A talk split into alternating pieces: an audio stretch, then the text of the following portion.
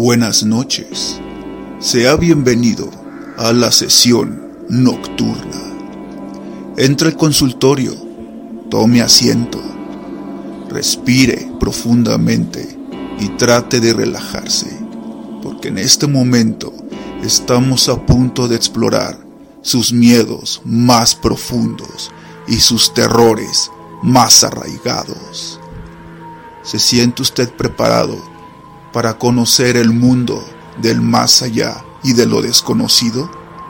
Si es así, adelante. Comencemos con esta sesión nocturna. Programa conducido por Poeta de la Noche. Iniciamos. Es extraño que el alma de un hombre esté tan sujeta a su cuerpo perecedero.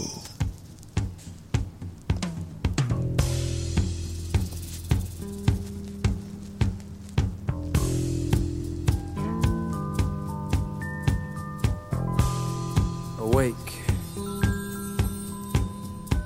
Shake dreams from your hair, my pretty child, my sweet one. Choose the day and choose the sign of your day, the day's divinity. First thing you see.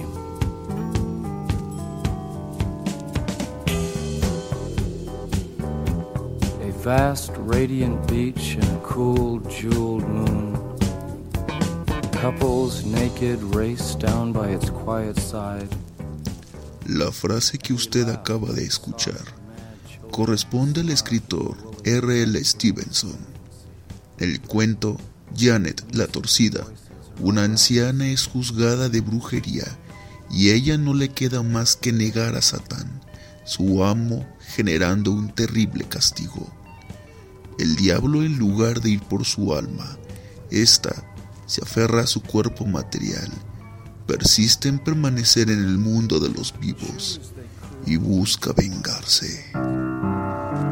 Sea bienvenido a una sesión nocturna.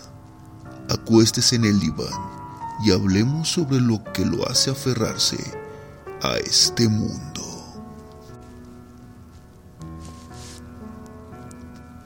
Los cerros son elevaciones compuestas de tierra y piedras que sirven a la vez para el crecimiento de fauna y desarrollo de especies.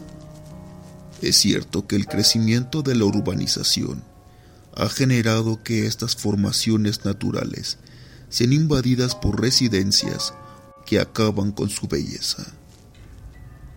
Los cerros también han sido los escenarios principales para las mejores historias de fantasmas. De día, un cerro genera vida, pero de noche se convierte en boca del lobo y ha servido de inspiración para que las narraciones fantasmales se cuenten de boca en boca. Hablemos de fantasmas en los cerros. En Pachuca Hidalgo existe un cerro al que popularmente lo conocen como el Cerro del Lobo. Se trata de una reserva ecológica nombrada así por el gobierno de Pachuca en 1988. Durante el día, el cerro es visitado por turistas, pero en las noches, sobre todo aquellas iluminadas por la luna llena, se procura evitar recorrerlo. Los pobladores narran que en el Cerro del Lobo es lugar de avistamiento de la aparición de una mujer con vestimenta blanca que en lugar de caminar flota. Se suele aparecer a los hombres. Los ingenuos que desconocen la leyenda se sienten atraídos por la misteriosa mujer de estatura mediana y la siguen sin que ella se detenga. Desafortunadamente, los masculinos se convierten en víctimas de la fantasmal mujer. Sus cuerpos aparecen sin vida en el Cerro del Lobo. Se desconoce el origen de estos relatos. Algunas páginas web sugieren que esta mujer fue víctima de feminicidio y aparece para vengarse. El siguiente cerro es en Guanajuato. Ahí existe un cerro nombrado por los pobladores como Cerro de la Bufa. Cada 31 de julio se celebra San Ignacio de Loyola en el cerro.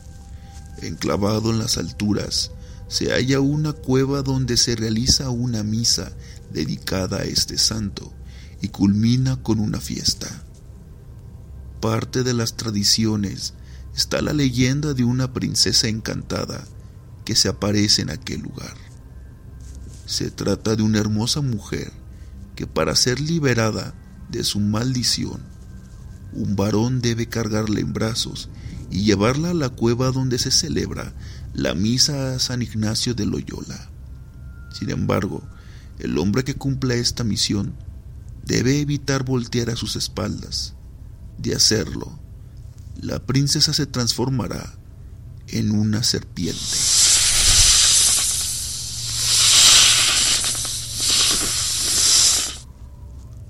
Y ahora nos vamos a ubicar en la ciudad de San Luis Potosí. Ahí hay un cerro que en el siglo XVI fue una fuente de metales, por lo que pronto se abrieron minas y extraían el metal. El lugar fue poblado hasta por 5.000 habitantes, hasta que este recurso se agotó, ocasionando una inmensa inmigración.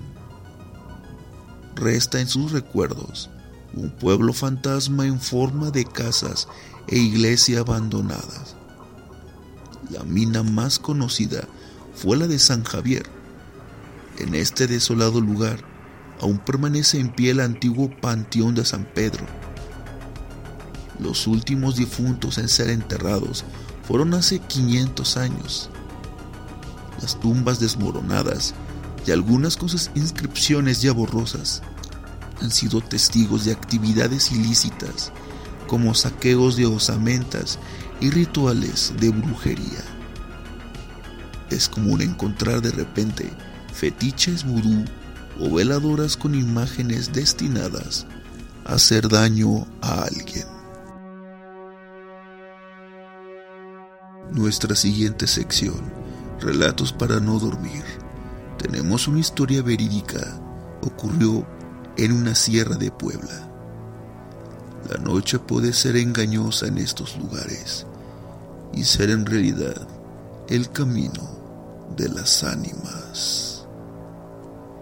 Le recomiendo que apague la luz de su habitación, baje el resplandor del monitor de su computadora o celular y escuche la siguiente historia.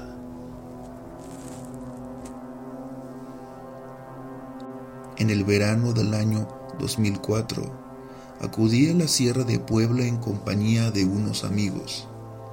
Teníamos el firme propósito de ir a escalar.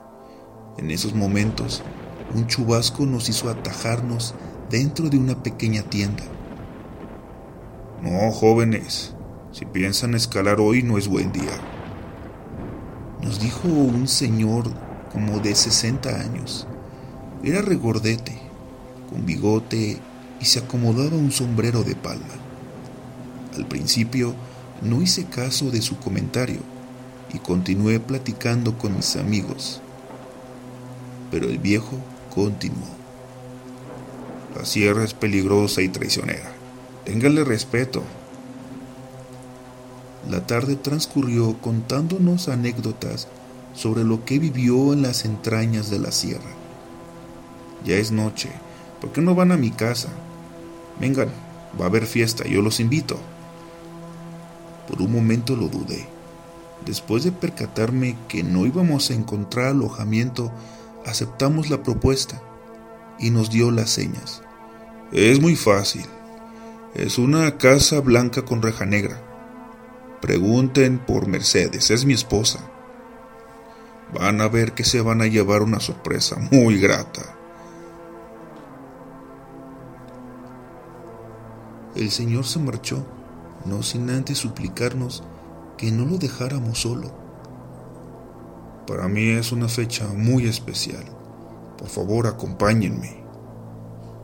Antes de acudir a nuestra misteriosa cita, les dije a los muchachos, vamos a darnos valor para pasar la noche entre viejos, oyendo anécdotas tontas y tomando atolito. Nos dirigimos a una tienda. Bebimos cerveza tras cerveza hasta que nos corrieron del lugar. Apenas nos acordábamos de la dirección y después de mucho dimos con el domicilio. Ahí está, indicó Samuel. La casa tenía poca iluminación. Qué raro, parece que no hay nadie. Yo creo que fue una broma más bien del viejo. La reja estaba abierta, solo la empujamos. Nadie salió a nuestro encuentro. Se oía música, pero era triste, melancólica y fúnebre. Mm, uy, no, pues esto va a estar del cocol, mejor vámonos. No, Pepe, después nadie nos va a dar posada. De mala gana abrí la puerta. Todo estaba en penumbras. La música se oía lejos. Parecía que venía del patio trasero. Allá, allá es la fiesta. Cruzamos uno, dos patios, varias tejabanas y llegamos hasta donde era la fiesta. Vimos gente con vasos en la mano, fumaban, platicaban, parecían normales, pero nada felices como para estar en una fiesta. Pregunté por la señora Mercedes y me dirigí hasta ella. ¿Es usted la esposa de don Roque? La esposa volteó y asintió con la cabeza. Buenas noches, señora. Su esposo nos invitó a su casa. Nos dijo que era una fiesta, pero veo que esto parece velorio. La mujer rompió en llanto y nos señaló una pieza contigua. Recorrí la cortina que tapaba la entrada y allí estaba un ataúd abierto. Adentro estaba el cuerpo de don Roque. En el piso, como mudo testigo, estaba su sombrero. La impresión fue demoledora. Nos volteamos a ver unos a otros. No comprendíamos cómo era posible que ese señor estuviera muerto si, si solo hace unas horas habló con nosotros. De pronto, el difunto se levantó y abrió los ojos. Estábamos su viuda y dos de sus hijos, Juan, Samuel y yo. Todos gritamos al tiempo y, corrimos. Los pocos minutos se escuchó un golpe seco y regresamos.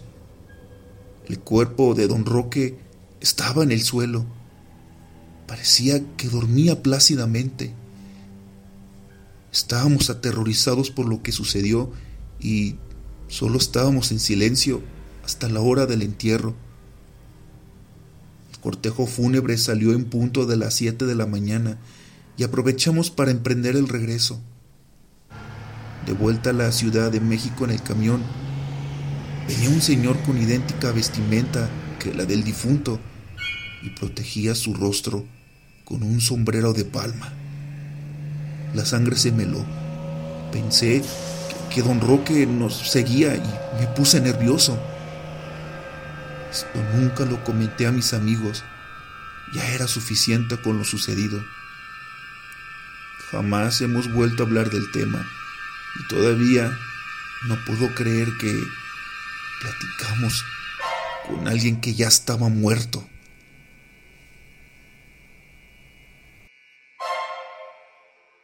Después de escuchar este relato, esperemos que pueda usted conciliar el sueño y dormir tranquilamente. ¿O sí? Lo espero aquí en mi consultorio, en nuestra sesión nocturna los jueves a la medianoche. Le deseo buenas noches.